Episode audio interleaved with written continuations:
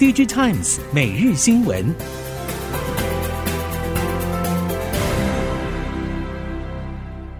听众朋友们好，欢迎收听 DigiTimes 每日新闻，我是翁方月，现在为您提供今天的科技产业新闻重点。首先带您关心，封测龙头大厂日月光投控对第二季营运以及下半年展望提出看法。营运长吴田玉指出，虽然近期局势并不稳定，但现阶段无论是价格还是长约，都还是维持原貌。客户并没有回头要求重新议约，加上后段封测的扩产速度还远远不及前段的晶圆代工，因此今年的营运还是可以达成逐季成长。在产能利用率方面，封装大约为百分之八十到八十五，将持续到第三季；测试则是大于百分之八十，同样会持续到第三季。打线封装。已经处于满载，但先进封装动能更强，因此与客户洽谈的价格状况稳定，并没有降价。这样的状况将会维持到明年。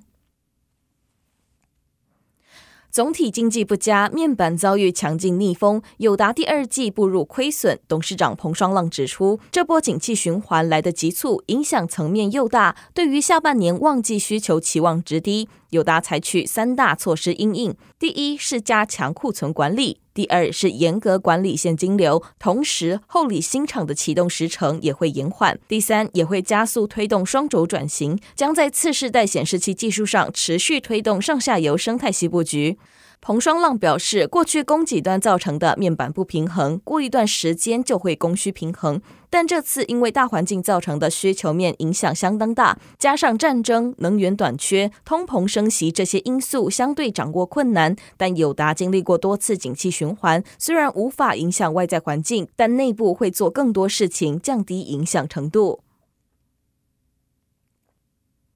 同样带您关心，面板大厂群创光电今年第二季也陷入亏损状态。展望第三季，群创指出，外在变数对经济前景以及终端需求的影响程度还是不明朗。公司将密切关注市场变化，同时视情况调整产能利用率，并加速推展非显示应用领域的产品开发，提升高附加价值产品营收比重，以抵御景气下行时的波动影响，并维持营运以及财务状况稳健。针对第三季展望，预估大尺寸面板出货量将与第二季持平，但平均单价将季减百分之七到九。至于中小尺寸面板出货量，预估将季减百分之十七到十九。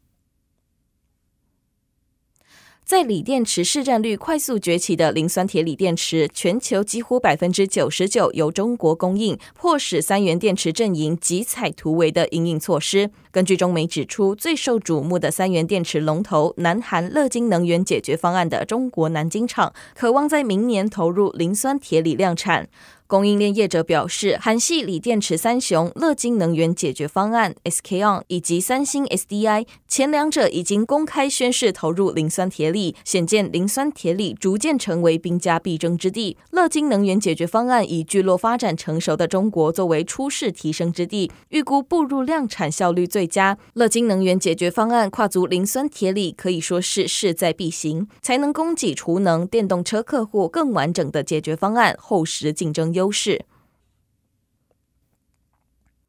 苹果供应链传出，客户首款头戴装置年底将会量产，预估明年首季推出的几率很高。不过，供应链也表示，苹果对该产品设计修改多次，原定去年确认设计、今年上市的时程也因此延后。如今，从这项产品工程验证时程推算，今年底量产，明年上市的几率很高。供应链指出，新品通常只有 EVT 阶段，这次还有 Pre-EVT，也显示苹果对这项产品设计与产量的审慎态度。透过 EVT 生产五千到一万台，客户可以进一步预估产品量产状况，需要三个月左右时间推估，年底量产可能性很高。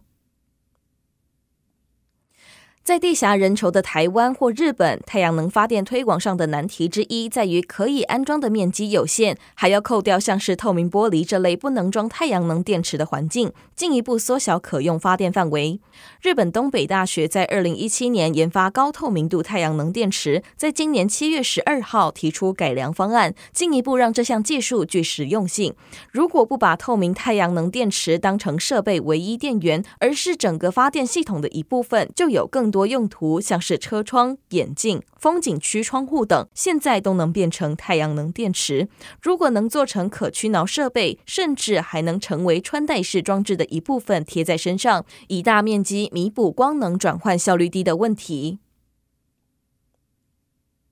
配合日本政府以飞行车改善交通物流的计划，日本汽车业者也投入相关领域技术研发。其中，电装在今年五月以及七月对外公布两种不同飞行车的电动马达技术新发展以及相关技术可能性的展示。电装在去年五月与美国航空零组件大厂 Honeywell 签约合作。发展以飞行车电动推进系统为中心的产品起，正式展开电动飞行车关键零组件事业。电装与 Honeywell 合作的电动飞行车概念是有六组螺旋桨的倾斜翼机。因为航空安全需求，每组螺旋桨有两个电动马达，并连成一组电动推进器驱动，减低一组电动马达故障时的动力损失比例，同时也让每个电动马达的输出接近电动车马达，以便共用技术，达成事业联动效果。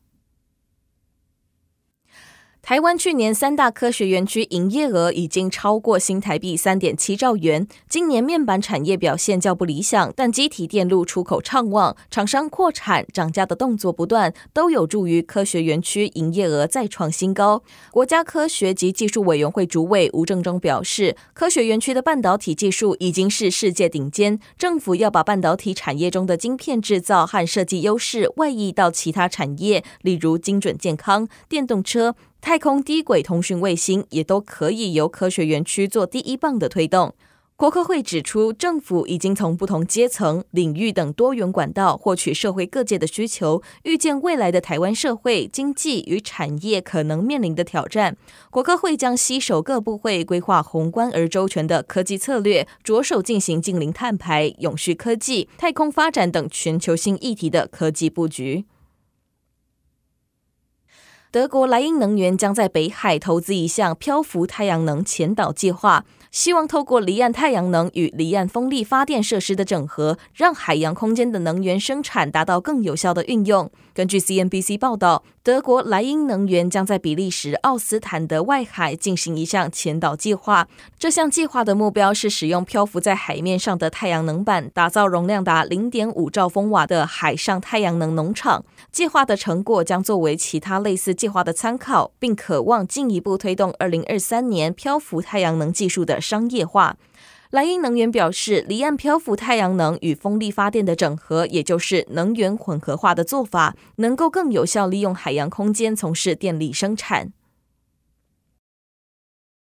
近期，除了欧盟发起的碳关税内容有所更新，美国也宣布即将加入征收碳税行列，且时程将比欧盟来得更快，预计二零二四年就要上路。根据了解，早前美国参议院提出一项清洁竞争法案，简称 CCA 的立法提案，以美国产品的平均碳含量为基准线，对碳含量超过基准线的进口产品和美国产品都征收碳费。如果碳含量超过基准线，则对超出的部分征收每吨五十五美元的碳税。目前你征收的对象是能源密集型的原始产品，并从二零二六年起，产品范围开始往下延伸。也就是说，如果进口的加工产品中含有碳税课征对象原始产品一定标准的碳含量，那么也要被征收碳费。专家也示警，台湾制造业以出口为导向，在国际供应链上占有重要角色。国际市场规则怎么走，必须跟进，以免被全球市场排除在外。